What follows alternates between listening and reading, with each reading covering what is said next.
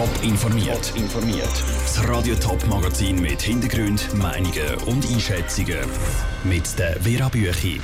Wie Entsorgung und Recycling Zürich den Skandal um schwarze Kassen und teure Dienstautos will hinter sich lassen. Und wie eine Studie von der Thurgauer Wirtschaft im Bund beim Bau der BTS soll beimachen. Das sind zwei von den Themen im Top informiert.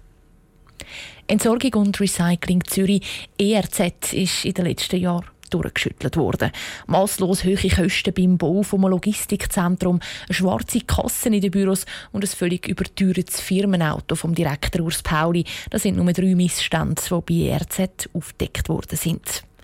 Der Urs Pauli hat das letztlich auch den Post gekostet. Die neue ERZ-Leitung hat jetzt Massnahmen präsentiert, um die Viren aus der Vergangenheit zu überwinden. Raphael Wallimann war dabei. Kulturwandel, das ist das Wort von dieser Medienkonferenz. Die IRZ hat seit dem Sommer gerade zwei neue Chefs. Einerseits der neue IRZ-Direktor Daniel Ebli, andererseits der Stadtrat Richard Wolf, der neuer Vorsteher vom Entsorgungsdepartement ist. Es brauche einen Kulturwandel bei IRZ, dass so etwas wie damals beim Urs Pauli nicht mehr passieren kann, sagt Richard Wolf. Kulturwandel heisst, dass man den Regeln entsprechend funktioniert. Die Regeln, die es Gesetz gibt, die Regeln aber auch, die der Chef gibt. Das heisst, der Chef muss klare äh, Regeln aufsetzen, muss dafür sorgen, dass es Controlling gibt, das internes, dass es Anlaufstellen gibt, wo man sich kann äh, beschweren, beklagen. Der Chef ist in dem Fall der Daniel Ebli.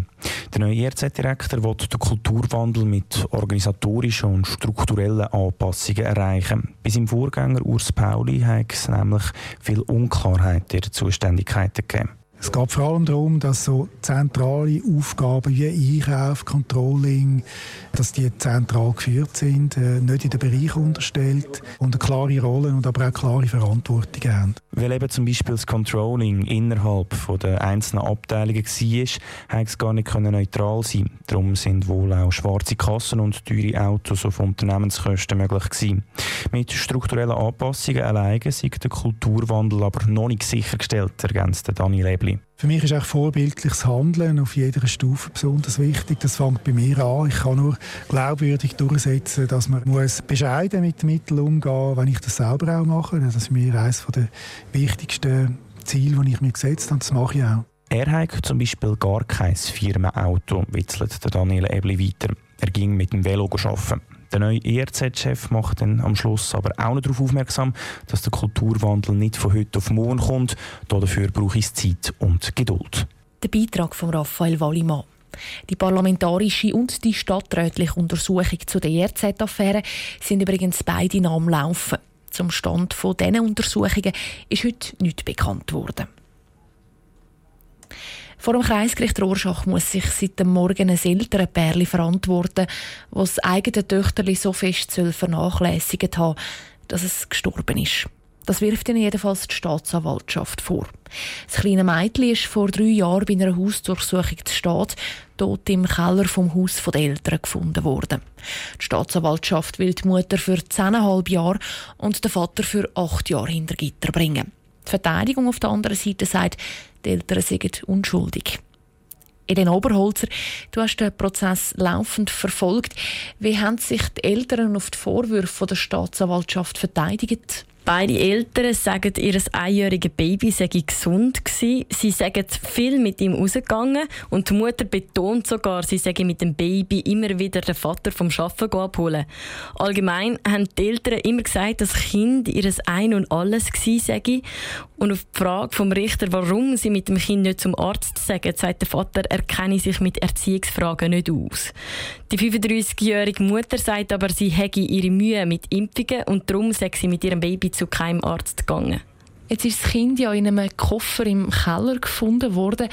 Was hat die Mutter da dazu gesagt? Wo sie den Richter gefragt hat, was in ihr vorgegangen ist, wo sie ihre Tochter tot gefunden hätte, hat die Mutter unter Tränen gesagt, sie hätte Angst gehabt, als Mutter versagt und nicht genug aufpasst zu haben.